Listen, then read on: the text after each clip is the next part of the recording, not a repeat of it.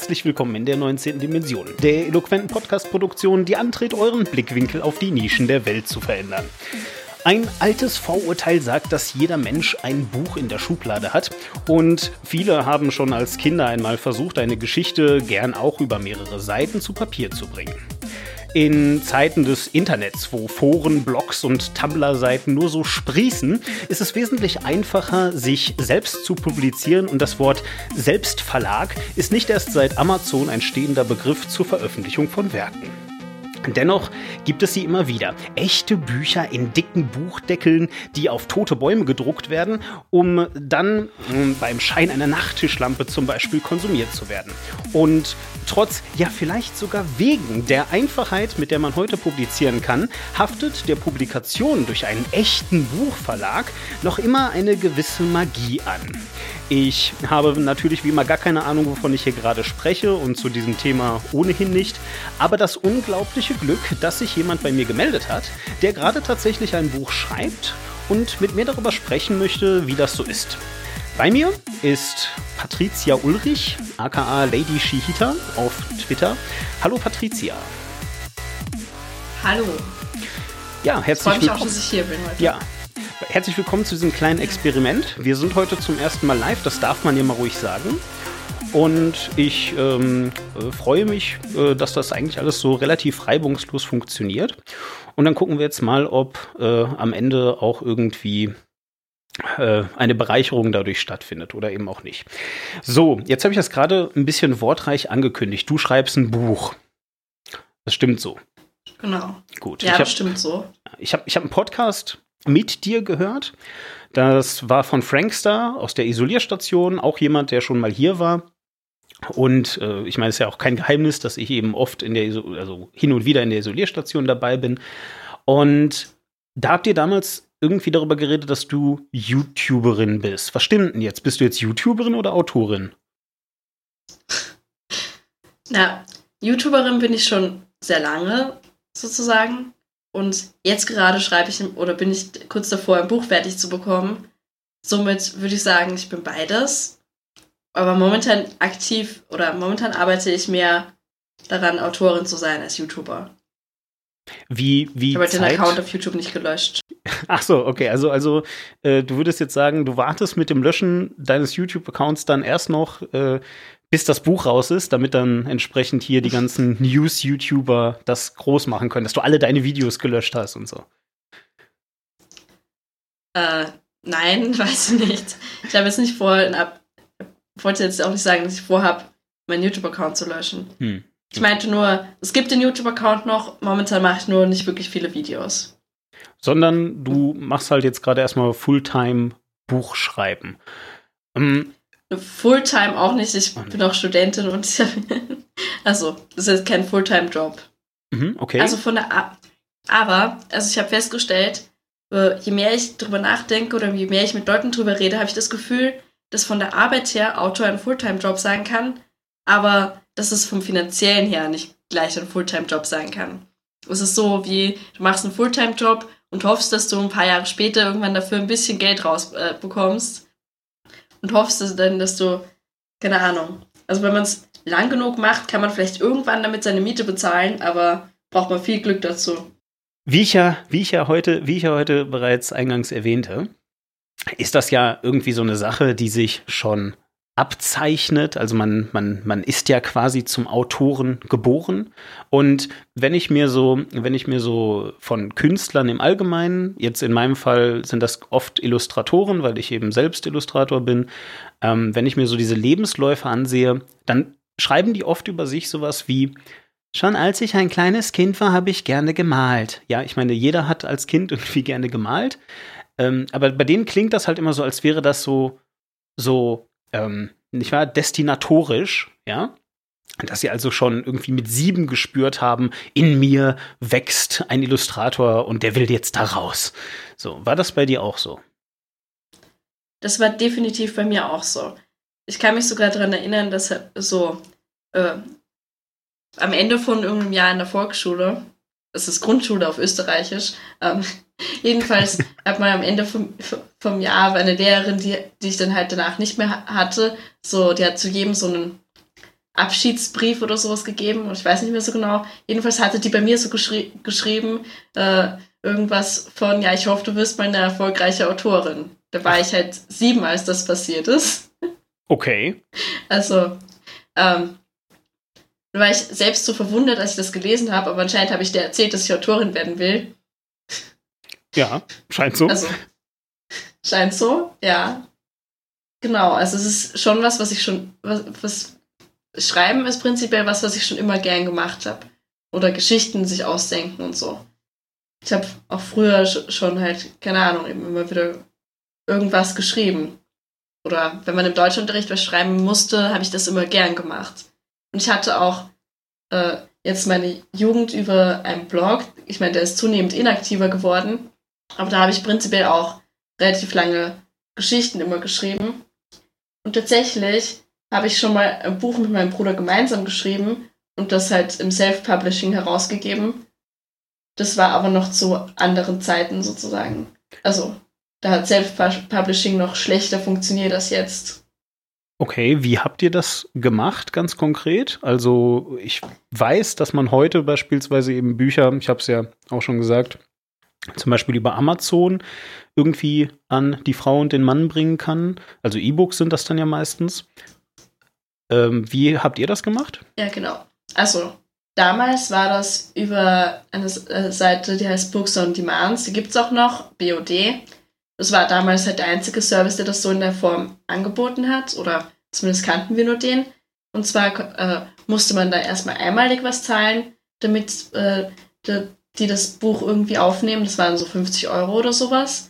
Und man muss halt jedes Monat ein Euro oder so bezahlen, damit die die Daten irgendwie in ihrer Datenbank behalten oder so. Und da ist es dann so, dass das Buch eine ISBN-Nummer bekommt und dann kann man es auch im Buchhandel eben theoretisch bestellen unter der ISBN-Nummer und es ist halt auch auf Amazon. Und das wird dann, wie der Name sagt, einfach on demand gedru äh, gedruckt, gedruckt? Genau, da werden einfach nur so viel Stück gedruckt, wie gebraucht werden. Ja. Und das ist was, was es heutzutage äh, eben grundsätzlich so auch noch gibt. Aber inzwischen gibt es einfach viel kostengünstigere Services. Und ja, also inzwischen würde ich das halt nicht mehr mit BOD machen, weil es da einfach relativ teuer ist. Und auf Amazon kann man das Buch völlig umsonst veröffentlichen und die behalten sich auch völlig umsonst die Daten. Und man muss ihnen nicht mal die Rechte verkaufen für ein paar Jahre oder sowas, sondern auf Amazon ist es mehr oder weniger so, du machst es, du willst es einfach machen und es funktioniert. und da kann man auch, also kann man halt dann auch die äh, richtigen Bücher bestellen und nicht nur E-Books. Und ja, genau. Also momentan ist aus meiner Sicht Amazon fast die, die beste Methode, wenn man Self-Publishing machen möchte. Und bei Books on Demand musstest du also deine weiß nicht, Publikationsrechte, deine Verwertungsrechte nennt man das, glaube ich, einfach komplett abtreten direkt, oder? Ich denke, dass das so, ja, also da gibt man die Rechte ab für ein paar Jahre. Mhm. Ich weiß nicht mehr, wie viele Jahre das waren, aber es war halt so für, für drei Jahre oder sowas, keine Ahnung, gibst du da die Rechte auch her. Und das heißt dann auch, dass du in der Zeit äh, das Buch jetzt nicht mit einem anderen Verlag veröffentlichen könntest, es sei denn, du kaufst ihnen die Rechte wieder ab. Und das ist auch nicht so unglaublich teuer, aber ja, gut. Hm. Ist halt blöd, wenn man das machen muss. Hm. Beziehungsweise kann ich mir vorstellen, dass das für einen anderen Vertrag auch uninteressant ist. Die haben eh Leute, also die haben doch eh Manuskripte wie Sander mehr, die sie, die sie veröffentlichen könnten. Und da finden die das vielleicht auch nicht so toll, wenn die da so noch mit dem anderen Verlag klären müssen, wie sie die Rechte wieder zurückbekommen. Gut. Ich denke, dass das Thema Rechte wird ja, wenn es dann eben in Richtung Verlage geht, eh noch mal ein bisschen interessanter und vielleicht können wir das dann auch noch mal ein bisschen genauer beleuchten. Was mich jetzt erstmal interessiert ist, deine Grundschullehrerin, du hast jetzt gesagt, du kommst aus Österreich, da heißt das wie? Volksschule. Volksschule. Deine Volksschullehrerin, hat dir damals also irgendwie geschrieben, sie hofft, du wirst mal eine Autorin, dass das alles irgendwie klappt, was du dir als Kind einfach gewünscht hast. Aber du sagst auch gleichzeitig, du erinnerst dich jetzt, also obwohl du immer gerne geschrieben hast, auch, weiß ich nicht, dann eben in den entsprechenden Unterrichtsfächern gerne Texte formuliert hast, sagst du halt einerseits, du weißt gar nicht mehr genau, warum sie dir das reingeschrieben haben. Also es kann sein, du hast einfach den Wunsch geäußert oder du hast vielleicht eben da schon den Eindruck gemacht. Ähm, und du sagst auch, du studierst heute was anderes. Was ist also dann passiert ähm, in der Zwischenzeit, sag ich jetzt mal, dass du irgendwie weg bist? Offensichtlich war es dann ja nicht eben so, dass du dann wirklich durchgebrannt bist, sondern irgendwie irgendwann, weiß ich nicht, realistischer wurdest. War es das oder woran lag das? Naja, ich bin einfach, glaube ich, generell ein Mensch, der mehrere Interessen hat.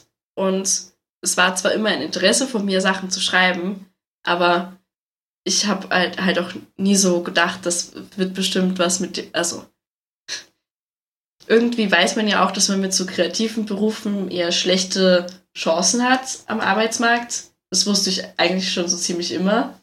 Ich meine, ich habe mir auch irgendwann als kleines Kind eingebildet, ich würde gerne Sängerin werden oder so und habe trotzdem nie mehr in die Richtung gearbeitet. Weil ich dann immer auch dachte, naja, ich kann doch immer genauso in meiner Freizeit singen und was anderes machen. Hm. Mich eh andere Sachen auch interessieren. Und ich denke, so war das mit dem Schreiben auch, dass ich immer gedacht habe, ich kann ja in meiner Freizeit schreiben, wenn ich Lust habe zu schreiben. Aber es war ja, trotzdem weil ich glaube, es ist ja auch, wenn. Was war direkt? Aber es war ja dann trotzdem schon relativ klar, dass wir oder dass nicht wir, sondern dass du schon in eine kreative Richtung gehen möchtest oder wolltest. Weil, wenn ich so an meine Berufswünsche denke, das waren wirklich relativ, also jetzt wirklich im, im, im Kindesalter waren das relativ eindeutig diese typische Jungsberufe. So, äh, ich meine Feuerwehrmann, weil damals war irgendwie Grisou, der Feuerwehrmann, das war so ein Drache, irgendwie ganz in und so ein Quatsch. Also das war halt schon so, ähm, äh, klar kann man bei der Freiwilligen Feuerwehr sein, aber das jetzt also, das war jetzt eher weniger so, ah, ich bin in meiner Freizeit dann irgendwie, sondern das war schon ähm, eher so, so kindliche Sachen halt, Dinosaurierforscher, ne, so. ähm, genau. Ja, ich denke einfach im Laufe von meinem Leben hatte ich unterschiedliche Berufswünsche. Ich meine, irgendwann als Kind habe ich auch gedacht, ich wäre mal gern Tierärztin.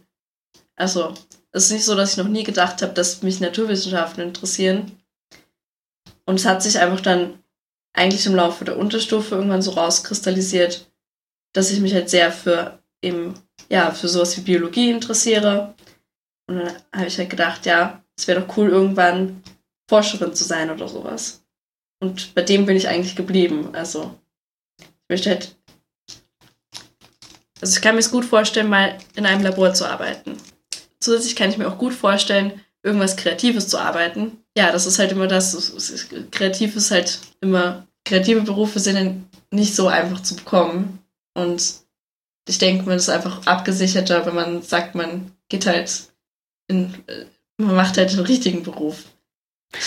Blöd gesagt. Man, man, macht also dann einen richtigen Beruf, wenn man irgendwie Biologe ist. Na gut. Ähm, das bedeutet aber auch, dass du jetzt heute dann Biologie studierst. Nein, ich studiere Chemie. Entschuldigung, stimmt, das hast du auch schon gesagt, siehst du. Äh, wo ist da dann jetzt der Zusammenhang? Mich interessiert weiterhin Biochemie. Ich meine, also es gibt ein Alter, wo man sich noch nicht so abstrakt vorstellen kann, was Chemie genau ist. Und sobald ich verstanden habe, was Chemie ist, hat mich Chemie interessiert. Ich habe das Gefühl, dass das ein Thema ist, über das wir auch nochmal reden müssen, weil tatsächlich weiß ich immer noch nicht genau, was Chemie eigentlich ist. Das ist für mich irgendwie, äh, äh, ja, äh, keine Ahnung. Ähm, ja, so halt. also ich glaube, wenn du halt so versuchst bei mir zu analysieren, äh, eben, ja, wieso ich jetzt was Kreatives machen möchte oder so. Ich glaube, wir schweifen zu sehr vom Thema ab. Wenn du versuchst, mein Leben zu analysieren und zu versuchen oder zu sagen, aha, du bist die geborene Autorin.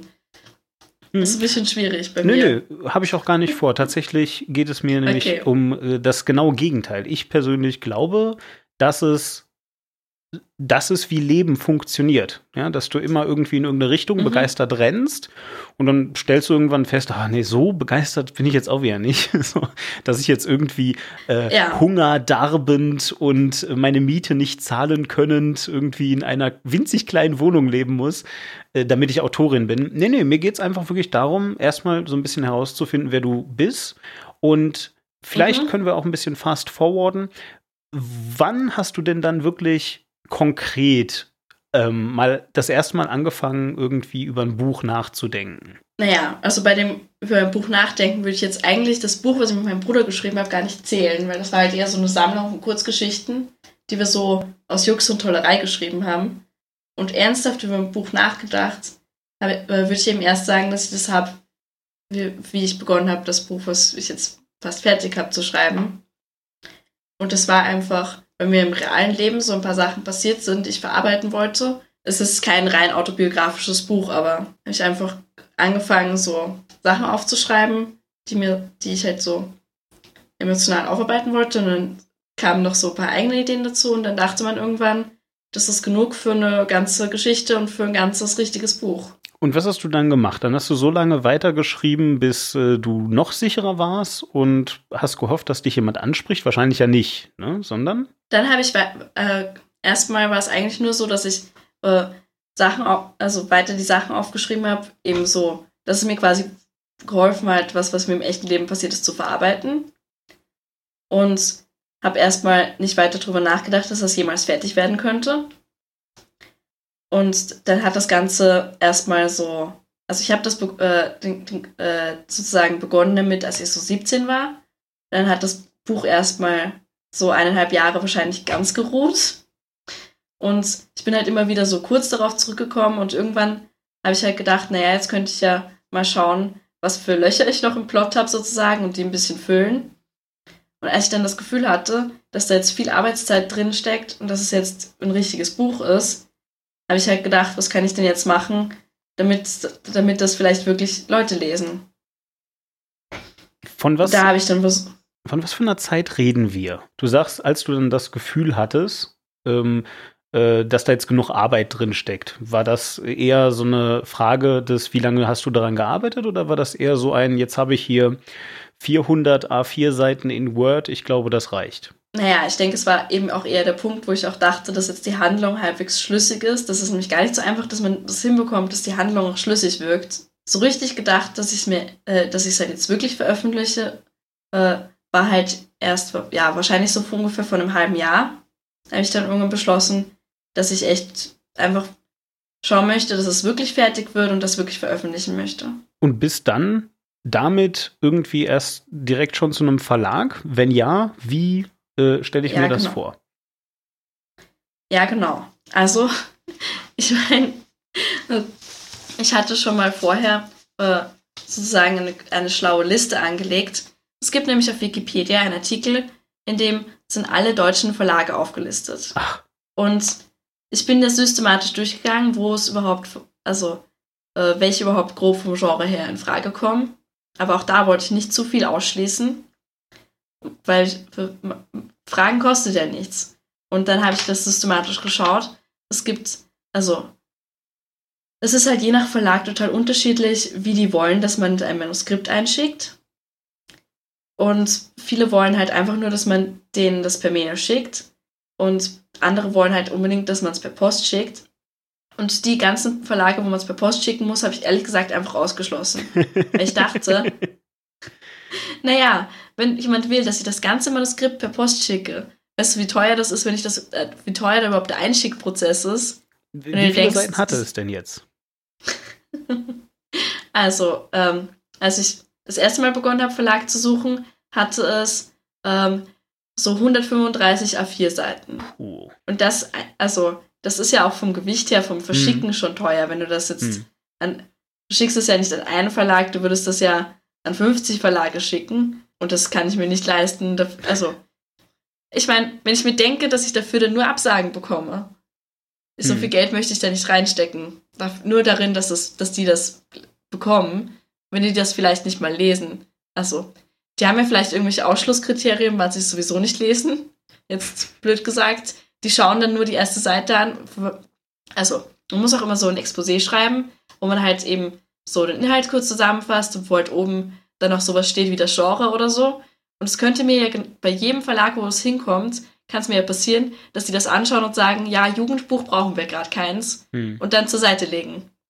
Gar nicht mehr schauen, ob es gut ist. Weißt du, was ich meine? Ja. Und wenn ich mir vorstelle, dass es mir per Post passiert und ich habe da halt für den Versand und das Ausdrucken halt gemeinsam 10 Euro oder so gezahlt, pro Verlag ist das einfach zu teuer. Aber ich verstehe das richtig, dass es also schon äh, immer ein Sprung des Glaubens ist, beziehungsweise jetzt für dich war, ähm, das zu machen. Also es, du, du hast gesagt, es gibt also eine Liste aller Deutschen. Du meinst höchstwahrscheinlich auch deutschsprachigen Verlage. Also ich meine, ähm, wahrscheinlich ja, genau. sind auch österreichische und ja. schweizerische und so weiter, ne? Genau, das sind die ja. alle da gemischt. Ja. So, ähm, aber also es gibt eben diese Liste und wahrscheinlich gibt es da eben auch Verlage, die sich auf bestimmte Dinge spezialisieren. Ich sage jetzt mal blub, Jugendbuch ja. zum Beispiel, ja, oder Action oder Thriller oder Krimis, you name it. Ähm, aber da steht jetzt nicht prinzipiell irgendwie, ähm, keine Ahnung, ein Link zu einer schlauen Seite. Du sagst, es steht auf Wikipedia. Es gibt jetzt aber nicht irgendwie noch ähm, Verlagswatch, ja, wo ich draufgehen kann und dann gibt es da so, eine, so ein Ampelsystem, ja, Jugendbuch gerade so gelb und Krimis eher rot, aber wenn du jetzt gerade was übers Internet schreiben möchtest, das grün. So. Äh, ja, es ist halt unterschiedlich. Also man muss vor allem dann bei den einzelnen Verlagen nochmal auf deren Webseite gehen. Die haben teilweise natürlich schreckliche Websites, aber und da hast Na, du dir dann gedacht, du bist ja vielseitig interessiert, vielleicht solltest du lieber Websites für die machen. Nein, das kann ich tatsächlich nicht. Okay. Aber ja, ähm, jedenfalls, da, da ist es manchmal total toll. Manchmal steht da wirklich relativ genau da, was die brauchen. Oder manchmal äh, haben die auch irgendwie eine zehnseitige Beschreibung, wie man genau das Manuskript am besten einschickt Mhm. Also die wollen halt irgendwie nur einen Auszug und die wollen die ersten zehn Seiten und dann noch das Lieblingskapitel oder die wollen äh, irgendwie, keine Ahnung, maximal so und so viele Wörter oder so. Es ist total unterschiedlich, was sie für Voraussetzungen haben. Und genau, ich meine, es ist ja eigentlich so ähnlich, wie wenn man sich irgendwie für, also wenn man sich einfach für einen Betrieb bewerben hat, dann sozusagen so eine Standardbewerbung, die für die meisten ganz okay ist. Und dann gibt es so ein paar Sachen, die man immer extra abändert für die Firma, damit die merken, dass man mhm, sich Mühe mhm. gegeben hat. ja, ja, genau. Und genau das ist es, bei, äh, ist es da auch. Wirklich genau das ist es. Jetzt ist es aber bei einer Firma ja so, dass du ein Motivationsschreiben schreibst. Und bei dir ist es ja eher, oder bei dir, bei Verlagen ist es ja eher, wie gesagt, dieses, jetzt bin ich ein bisschen überfragt. Ähm, was genau ist das Exposé? Ist es der Teil des Textes, den du gibst, oder ist das Exposé dieses Deckblatt, wo du alles zusammenfasst? Oder alles zusammen, oder wie? De also, Exposé ist so, ähm, äh, ist sowas, wo, da beschreibt man den Inhalt einfach. Also so eine Inhaltsangabe mehr oder weniger. Mhm. Außerdem kann man kurz vorher die Charaktere skizzieren. Also man schreibt einfach, was für Personen kommen dem Buch vor. Und am Anfang schreibt man normalerweise so einfach die harten Fakten über das Buch. Also so und so viel Zeichen, also oder so und so viele Wörter hat das Buch momentan. Äh, das ist der Arbeitstitel, äh, das ist meine Zielgruppe und solche Sachen. Mhm. Okay, gut. So und mh, mm, das ist also eben im Endeffekt das, was du aber anpasst. Also du gehst jetzt nicht wirklich bei, genau. sag ich mal, und, und ähm, keine Ahnung, der Verlag sagt, du sagst ja relativ genau, wir suchen ein Jugendbuch mit einem männlichen Typen drin und wir wollen von dem mindestens 50 sein, dann gehst du nicht bei und äh, änderst 50 Seiten, wo du eigentlich als vorgeschrieben hast oder eben einen, einen weiblichen Charakter beschrieben hast und änderst das alles in Mann um oder so, oder? Nein, das macht man nicht. Ja. Und so genau schreibt doch kein Verlag, dass er jetzt so ein Buch sucht. Ich denke, es bewerben sich eh so viele Leute, dass hm. sie, wenn sie so genau nach was suchen, dann sich das rauspicken können. Jetzt ist es ja so, dass es bei, du hast es gerade verglichen mit einer ganz, ja, äh, stinknormalen Bewerbung bei irgendeinem Betrieb. Jetzt ist es ja so, dass es auch bei Betrieben ja. so Jobbörsen gibt. Also, ne, da gehen Betriebe hin und stellen sich vor in der Verlagswelt sind das, so wie ich informiert bin, so ein bisschen äh, Buchmessen. Ja, also natürlich werden da einmal Deals ja. irgendwie zwischen den Verlagen selbst gemacht, aber da kommen ja dann auch die Star-Autoren hin und signieren ihre Bücher, Schrägstrich, zeichnen irgendwelche lustigen Comics in ihre Werke und so. Und äh, natürlich kommen dabei ja auch die Künstler hin, die gerade selbst auf Auftragssuche sind, um da irgendwie Kontakte zu knüpfen. War das für dich einfach auch schon wieder zu viel des Aufwandes, so zu viel, na, weiß ich nicht, das kostet dann wieder Geld, da hinzufahren und dann, dann kostet das Eintritt und wer weiß, ob dann jemand Zeit für mich hat, so. Also hat es einen Grund quasi, dass du da nicht warst oder warst du da sogar? Nein, war ich nicht und es hat jetzt nicht so einen speziellen Grund. Also ich hatte einfach keine Zeit, in, äh, äh, jetzt groß irgendwo hinzufliegen. Und ich denke, seit ich, also seit ich auf der Suche nach einem Verlag bin, war so eine Veranstaltung nicht in Wien. Sonst wäre ich, also wenn es in hm. Wien wäre, würde ich auf jeden Fall hingehen. Aber ist halt für mich jetzt nicht so interessant, äh, für, also, dass ich äh, ja eben zur, jetzt zur Leipziger Buchmesse oder so fahre, nur um zu hoffen, dass dann vielleicht irgendjemand mir zuhören würde. Sollte ich vielleicht machen, aber. Ja, später dann, ja. wenn du denn deine ersten Millionen abgesahnt hast oder so. Ja, genau. Ja. Also für mich ist auch vollkommen klar, wenn man das, wenn das Buch fertig ist und draußen ist, muss man ja auch irgendwie schauen, dass man organisiert, dass man Lesungen macht und solche Sachen. Und da mit dem Buch auch herumfährt oder so, wenn man möchte, dass es erfolgreich ist. Mhm. Also, das bedeutet, solche Dinge würdest du dann auch direkt selbst machen. Lesungen meine ich. Lesungen würde ich selbst machen, ja. Mhm. Ich weiß noch nicht, wie, also wie viel ich schaffen würde. Mhm. Damit man wirklich erfolgreich ist, müsste man sich ja ziemlich darauf konzentrieren, dass man das wirklich regelmäßig macht. Aber ich muss halt auch klar sagen, dass ich mit meinem Studium fertig werde, geht vor. Soll ich halt erstmal fertig werden.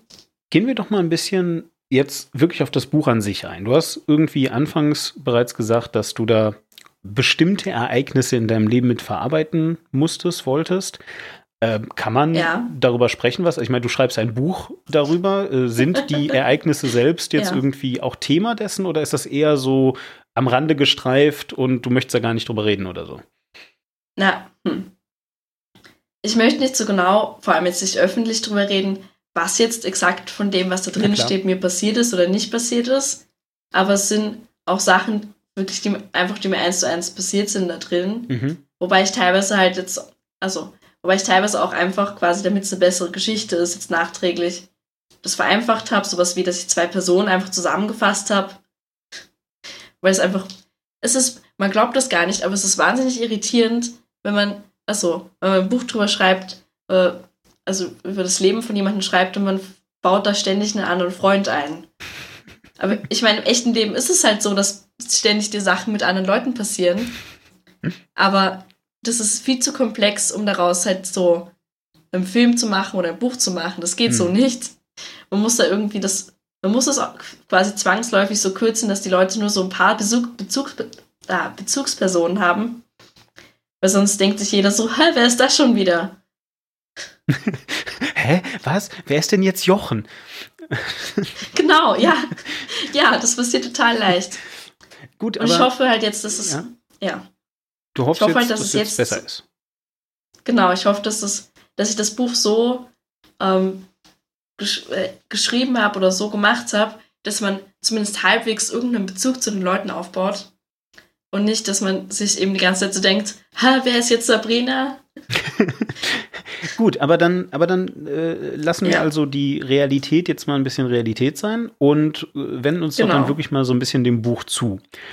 Äh, du hast jetzt ja jede Menge Übungen da drin, das gut zusammenzufassen, das Buch. Du kannst dir so viel Zeit lassen, wie immer du möchtest, aber worum geht's denn jetzt nur? Also ich nehme an, du hast nicht durch Zufall die ganze Zeit Jugendbuch gesagt. Ich gehe also irgendwie davon aus, dass das ein Jugendbuch ist.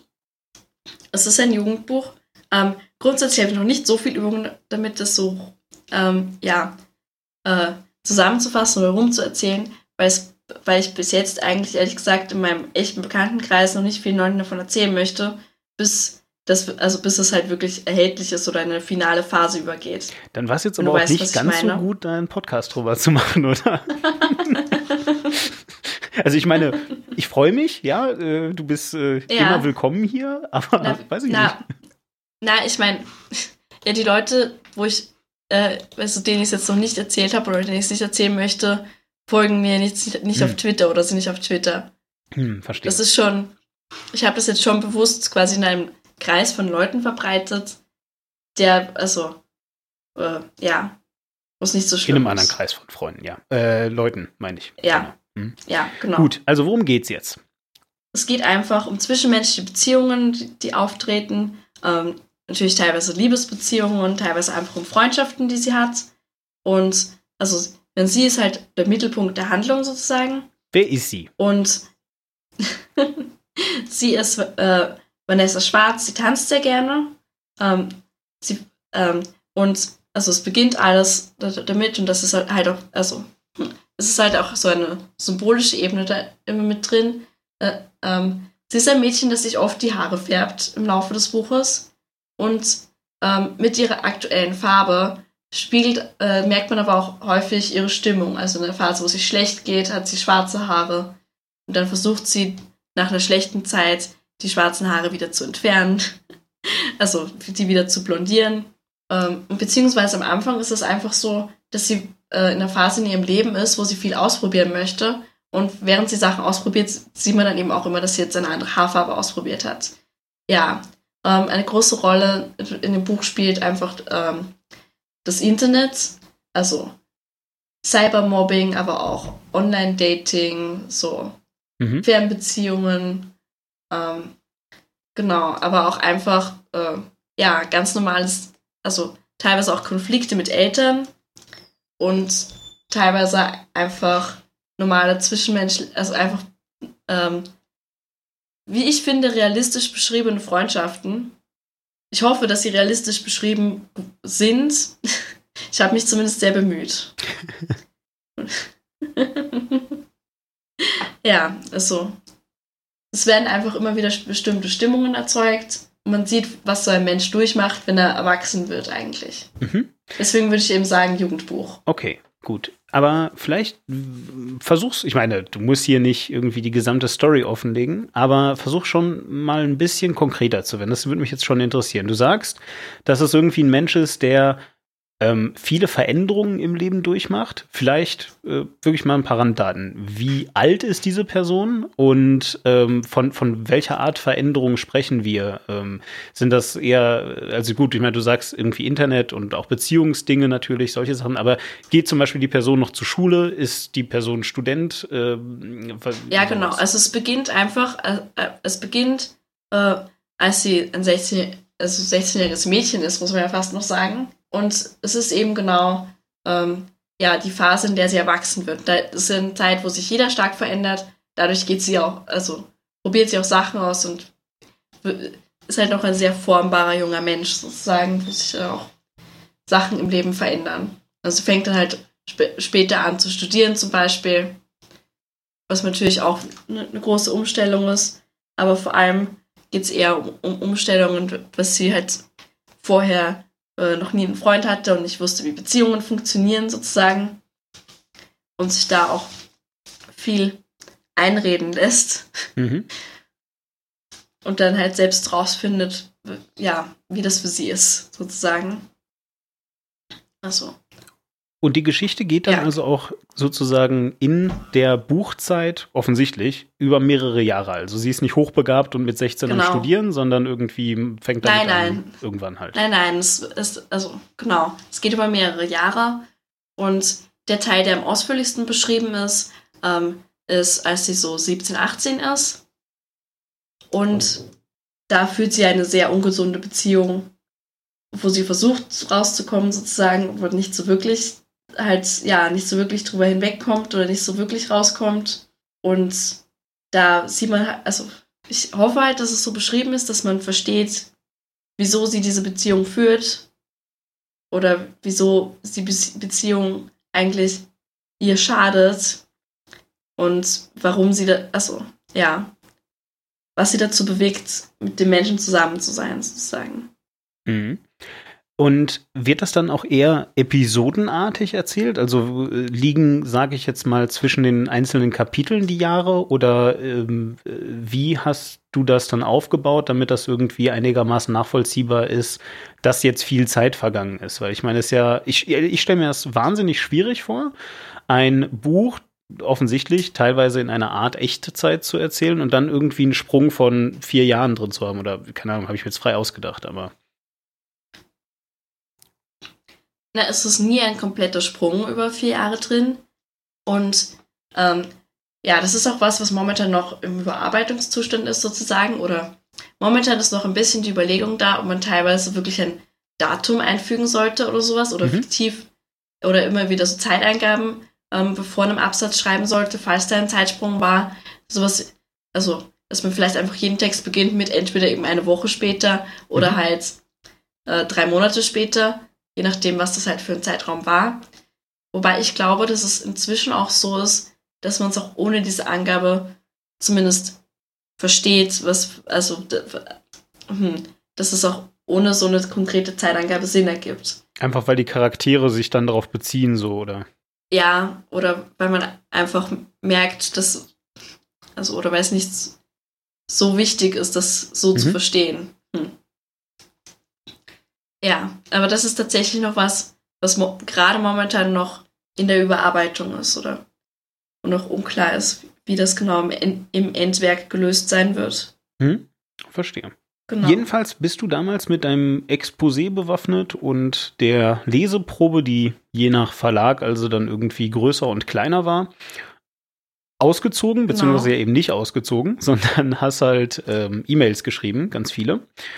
Und ja. ähm, auch irgendwie eine Rückmeldung bekommen. Wie weiß ich nicht, wie frustrierend ist das? Ist das eher sowas wie, ähm, naja, du hast es ja eben schon gesagt, dass du eher realistisch an die Sache rangegangen bist, also dir klar war, du, das ist jetzt ja, irgendwie, genau. ein, irgendwie ein hartes Brot. Aber ist das dann auch so, dass man das so abschüttelt, wenn dann irgendwie jemand also über das eigene Werk sagt, nö, passt nicht, danke, tschüss, so? Oder ist das trotzdem was, was einem nahe geht? Ich muss sagen, bei mir war es einfach, ähm, ich war richtig geflasht von dem Feedback und zwar positiv. Mhm. Bei mir war es so, dass ich innerhalb von drei Tagen von einem Verlag hatte und da bin ich halt völlig ausgerastet. Was nachträglich gesehen jetzt vielleicht nicht mehr so klug war, aber mich völlig ausgerastet. Innerhalb von drei Tagen hatte ich von einem Verlag das Feedback, wir haben Interesse daran und äh, so mehr oder weniger rufen Sie mich mal an. Mhm. Habe ich da auch mal angerufen und mich mit einem Herrn recht nett unterhalten. Also da muss ich auch echt sagen, da ist noch immer nicht klar, ob ich, äh, also, ob ich mit dem Verlag wirklich das Buch veröffentlichen möchte oder nicht.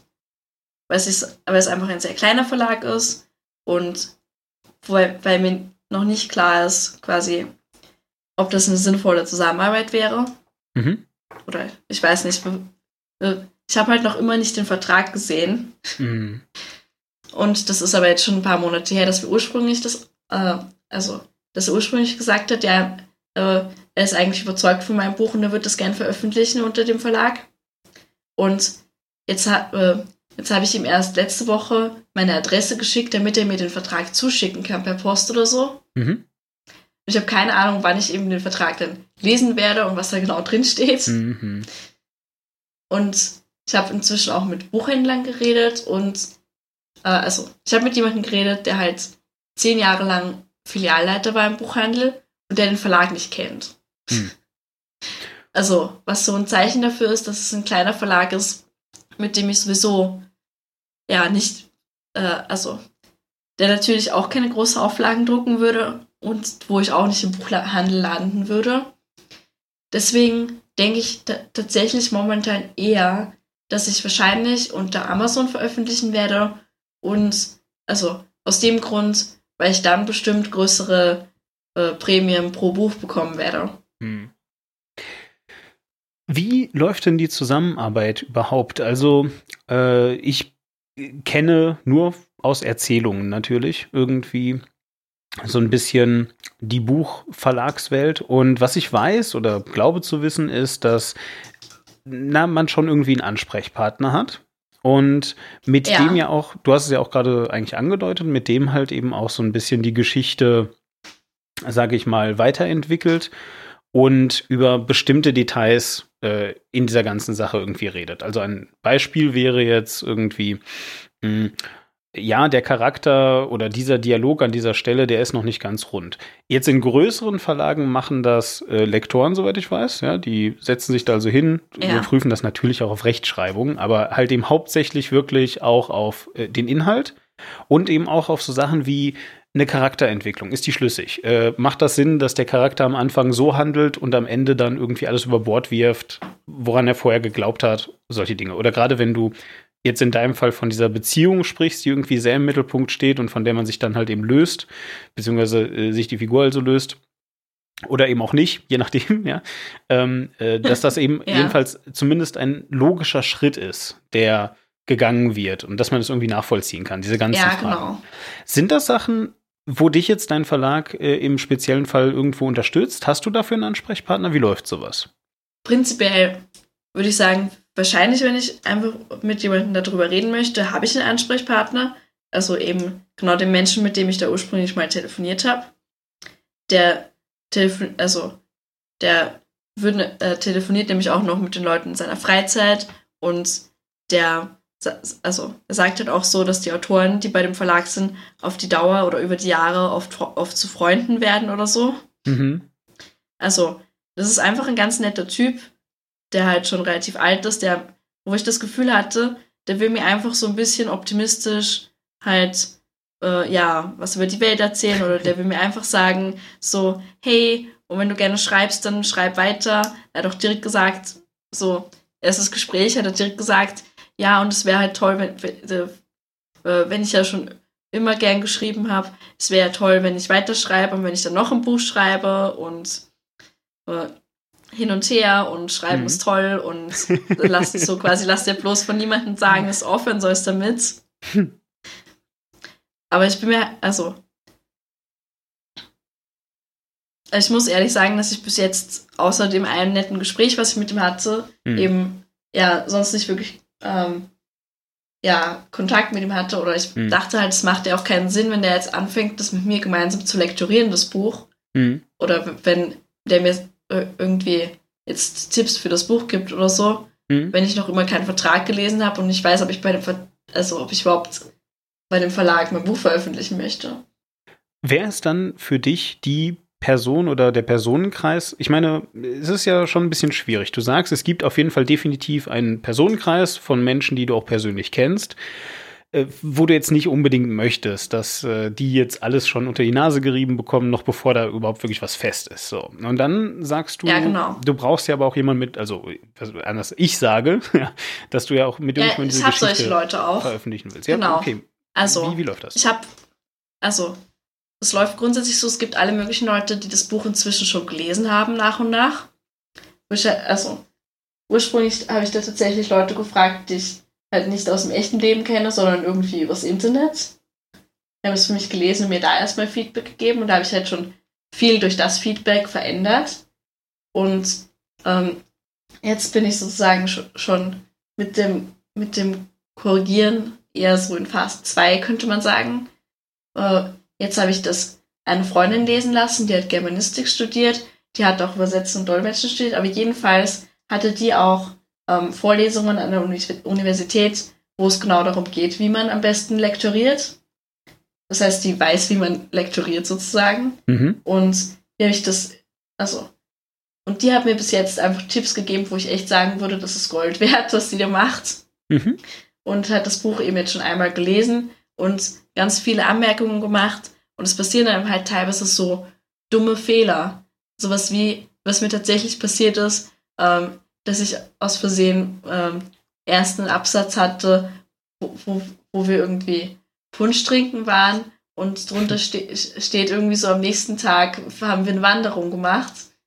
Im Sommer, die Sommer irgendwas heißt oder so und ja. das passt nicht zusammen. Und es entsteht halt dadurch, dass man gewisse Sachen unabhängig voneinander ändert gerade. Mhm.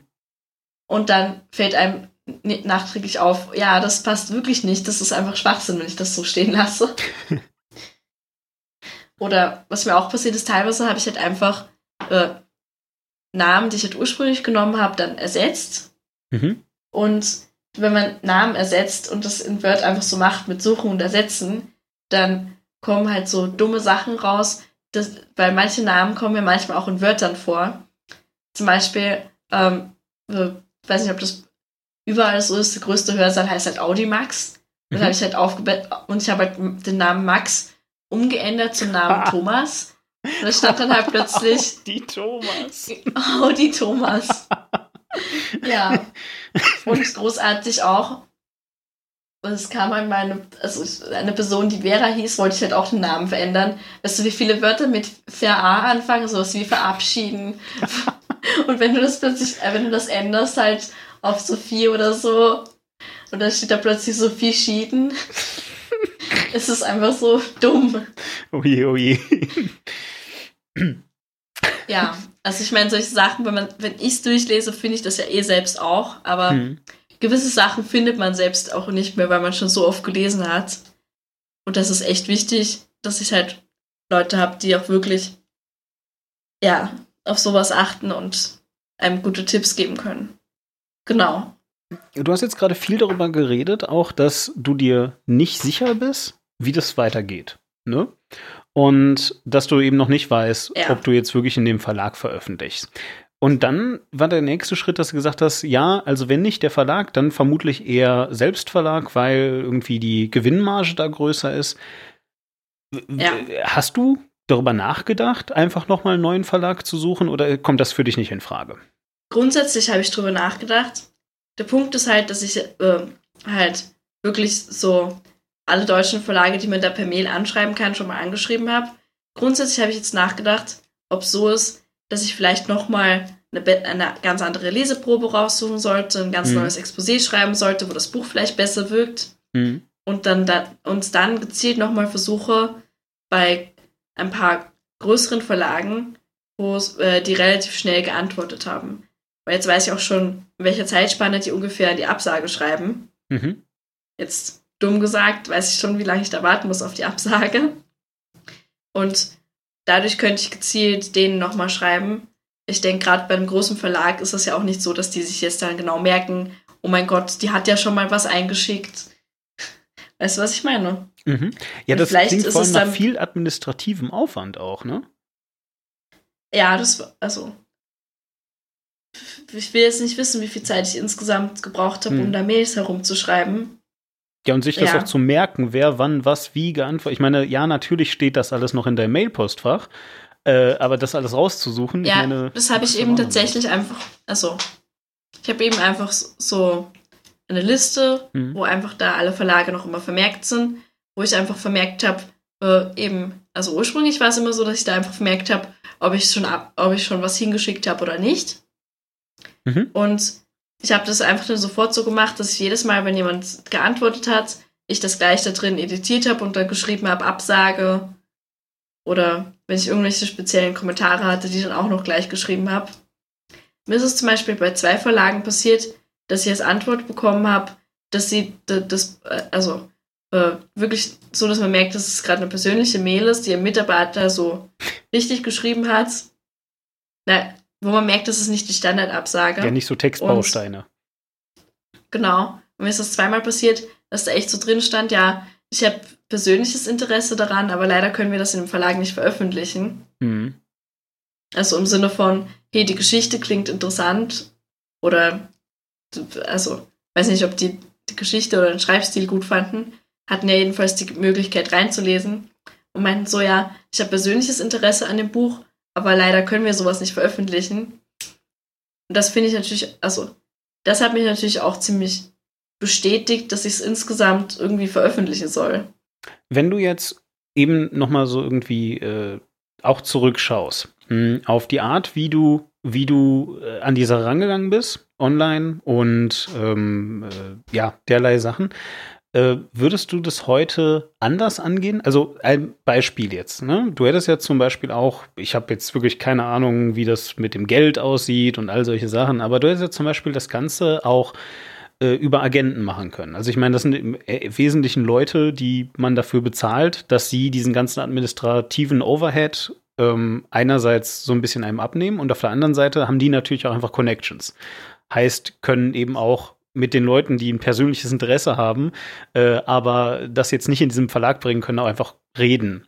Ist das einfach etwas, was du kategorisch ausschließt, weil du sagst, nee, das ist mir doof oder da will ich das Geld nicht investieren oder einfach, ja, nö, war jetzt bisher noch nicht so das Thema? Ja, das ist einfach was, wo ich mir nicht sicher bin, ob sich das finanziell lohnt oder lohnen könnte bei mir, sozusagen. Mhm. Wenn man von einem normalen Ver Vertrag bei einem Verlag ausgeht, verdienst du halt mit einem Buch sowas wie 60 Cent oder so. Mhm. Und musst du mal vorstellen, wie viele Bücher du da verkaufen musst, damit du überhaupt einmal so einen Agenten bezahlen kannst. Mhm. Das ist schon viel. Und wenn du, also, und wenn du extra einen Agenten bezahlt hast, damit der irgendwie was organisiert, also, dann willst du ja wahrscheinlich auch eigentlich einen finanziellen Erfolg von einem Buch. Mhm. Ja, oder halt du möchtest einfach ähm, auch an einen Verlag kommen, der, also ein Beispiel, irgendwie ähm, gerade bei größeren Verlägen, meine ich, ist es ja Verlägen, habe ich das gerade Verlagen? gerade bei größeren Verlagen ist es ja durchaus so, dass die beispielsweise, wie soll ich das sagen, so eine Art, also ich nenne das jetzt mal eine Threshold-Summe auszahlen. Also sie sagen hier ähm, für das fertige Buch, das steht dann eben im Vertrag, keine Ahnung, gibt es 4.000 Euro oder 10.000 oder keine Ahnung.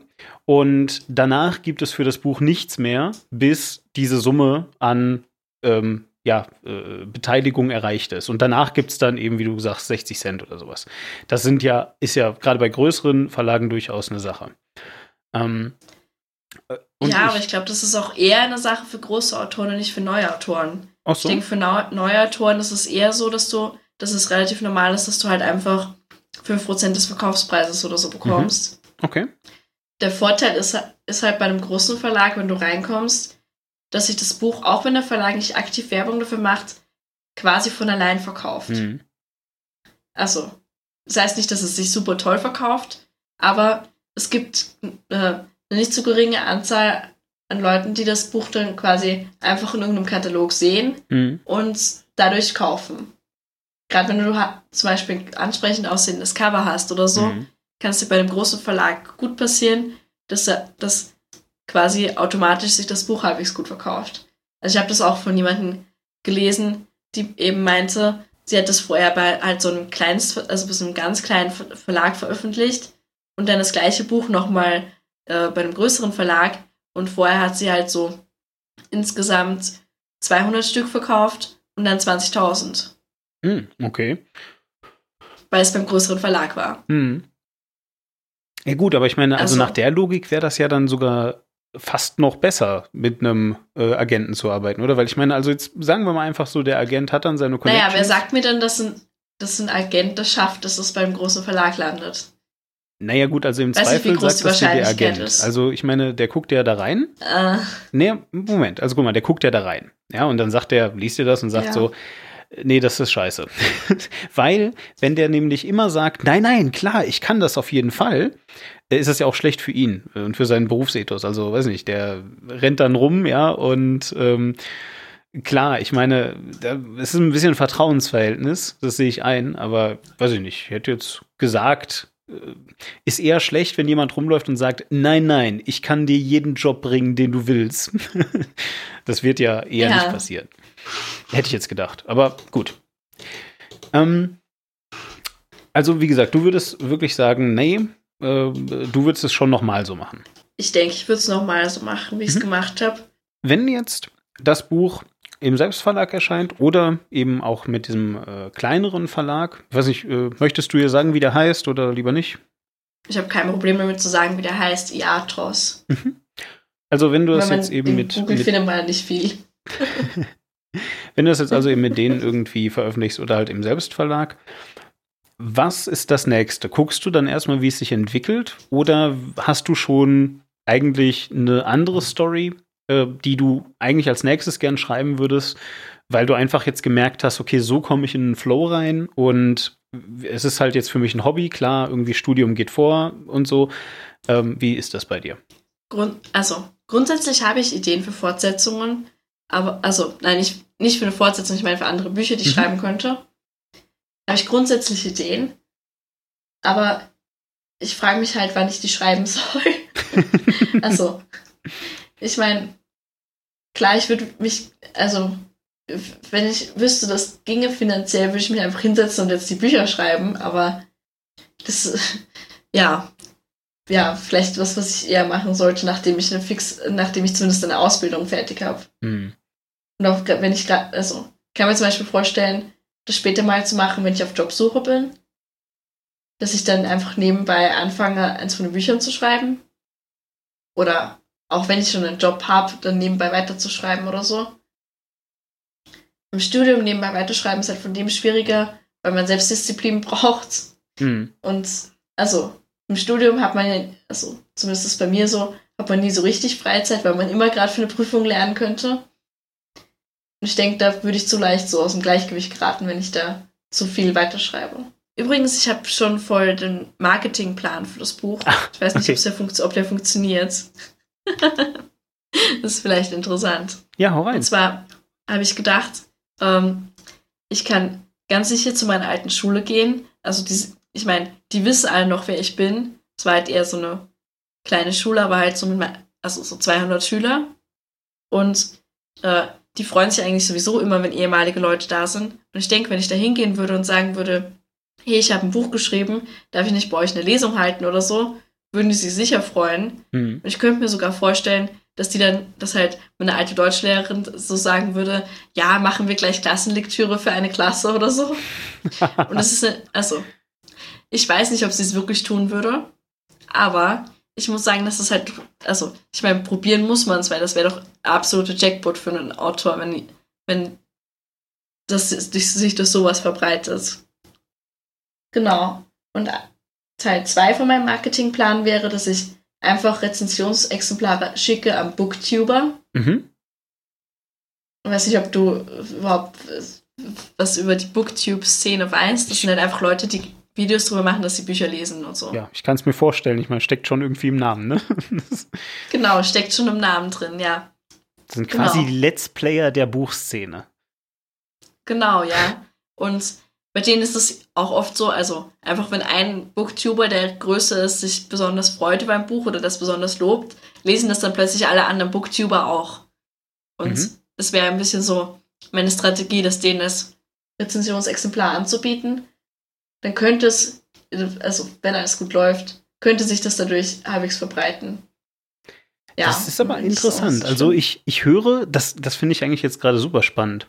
Ich höre eigentlich bei dir raus, dass du auf der einen Seite na schon relativ traditionelle Vorstellungen hast, was so äh, jetzt ja zum Beispiel das Buchschreiben angeht, über äh, ne, eben einen echten Verlag und dass das irgendwie Sinn macht und gleichzeitig aber auch irgendwie sagst, naja, irgendwie gibt es ja eben immer noch das Internet, ja, und das könnte ja ein guter Workaround sein. Also finde ich auf jeden Fall eine sehr, sehr äh, spannende Sache. So, wie lange arbeitest du jetzt also nochmal konkret? Ein halbes Jahr an dem Buch, circa? Also wenn du jetzt so eine Monatszahl sagen müsstest?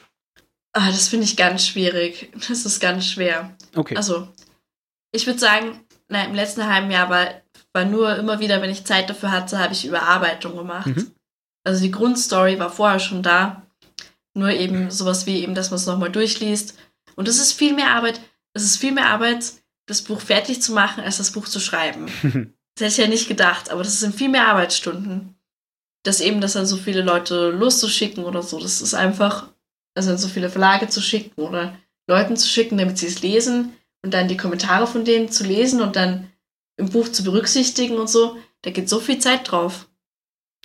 Was also, du hast eben jetzt im letzten halben Jahr viel Zeit ja, einfach für den Feinschliff verbraucht und natürlich eben auch dafür, dich immer Ja. wieder mit Leuten zu unterhalten, denen du in dieser Sache einfach vertraust. Ähm, wenn ich dich jetzt also frage, wann kann ich dein Buch, ob jetzt auf Amazon als Druck oder äh, als E-Book oder im Selbstverlag oder mit einem anderen Verlag oder whatever, kaufen, dann sagst du mir, es ist fertig am wievielten Mai. Ähm, es ist schwierig, weil ich jetzt eigentlich dann wieder andere Sachen, also das ist halt das Problem beim echten Leben. Man muss halt immer wieder seine An Aufmerksamkeit dann eigentlich in eine andere Richtung wenden. Und es ist bei mir eigentlich auch gerade so, dass ich mich jetzt nicht hinsetzen und das Buch fertig machen sollte. Aber ich würde gerne. also wenn ich mich jetzt hinsetze und wenn man voraussetzt, dass eben die Freundin, die da für mich lektoriert, wenn die auch Zeit hätte, dann habe ich das Gefühl, man könnte das innerhalb von einer Woche oder so fertig bekommen. Wenn wir Okay. beide Zeit hätten. Aber realistisch wäre? Die Frage ist halt realistisch, naja, schwer zu sagen, weil ich habe keine Ahnung, wie viel Zeit sie jetzt hat. Ich weiß nicht, ich glaube, ich habe vor ungefähr drei Wochen getwittert, dass es nur noch einen Monat dauert. Ähm, das, das geht sich nicht aus, das schaffe ich nicht. Ach, realistisch. Realistisch wäre vielleicht, dass ich, sagen wir, sagen wir ganz realistisch, Mitte Sommer. Also ich darf es mir schon unter den Weihnachtsbaum legen. Ja, vor Weihnachten auf jeden Fall. Na, das ist aber Das- doch schon mal eine Aussage. Vor Weihnachten auf jeden Fall, ja. ja, wie gesagt, das ist halt jetzt so gut wie fertig, aber da es so zeittechnisch vielleicht nicht so toll aussieht, kann es sein, dass es noch so bis Sommer dauert. Aber spätestens im Herbst ist es eigentlich fertig. Gut. Nicht Weihnachten 2018. Auch nicht im Sommer 2018, hoffe ich. Sondern eher jetzt dann. Nein, bald. nein, überhaupt nicht. Ja. Gut, wenn man jetzt also irgendwie gerade diesen Podcast hier hört und sich denkt, boah Mensch, irgendwie habe ich diese ganzen Tweets verpasst. Wem folge ich auf Twitter? Wie erreiche ich dich, wenn ich irgendwie ein Booktuber bin und später auch ein Rezensionsexemplar habe und derlei äh, haben möchte und derlei Dinge? Wie nehme ich Kontakt zu dir auf? Also aus meiner Sicht am einfachsten über Twitter. Meine Direktnachrichten sind für alle Leute offen, denke ich. Mhm. Das kann mir jeder schreiben, wenn mich jemand irgendwie über Twitter kontaktieren möchte. Und sonst, ich glaube, auf meinem YouTube-Kanal ist so eine E-Mail-Adresse verlinkt, an die man schreiben kann. Und grundsätzlich ist es so, wenn es fertig ist, kontaktiere ich dann Booktuber. Also Also, das hier ist ein Shoutout an alle Leute, ähm, vorwiegend natürlich sehr reiche Mäzene, die unbedingt Lust haben, für einen hohen, irrwitzigen, fünfstelligen Betrag das Buch hinter im Hardcover drucken zu lassen. Meldet euch ja. bei @ladyshihita auf ähm, Twitter, beziehungsweise sucht nach dem entsprechenden YouTube-Kanal. Weiß ja. nicht, suchst du ah, auch und noch die Leute Leute? haben jetzt sogar meinen echten Namen, also könnt ihr mich auch auf Facebook anschreiben. genau. Es gibt tausend Wege. Ja, also Patricia Ulrich auf Facebook. So, äh, irgendwas, was du noch an Unterstützung jetzt tatsächlich konkret suchst? Also irgendwelche, weiß ich nicht, äh, weiteren Re Rezensanten? Äh, du weißt, was ich meine? Ich glaube tatsächlich, dass ich momentan nicht noch mehr Leute brauche, die es Vorab lesen. Ich denke, Okay. das geht eigentlich. Ja, und eine Freundin von mir äh, hat schon einen sehr schönen Entwurf für das Cover gezeichnet. Also ich denke, dass ich keine zusätzliche Person brauche, die mir hilft. Es sei denn, es ist eine Person, die mir hilft, bei einem Verlag reinzukommen. In jeder Zeit. Also, all ihr Verlagsmitarbeiter, meldet euch bei Lady Ja. Shooter. Patricia Ulrich Genau. Facebook. Und dann vielen Dank, Ja. Patricia. Danke, dass ich da sein durfte. Immer gerne.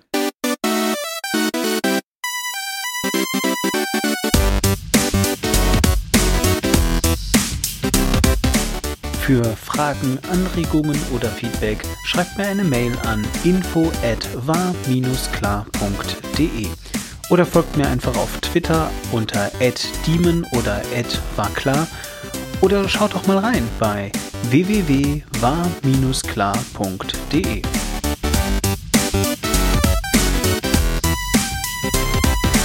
Dimension ist eine Warklar Media Empire Produktion aus dem Jahre 2017.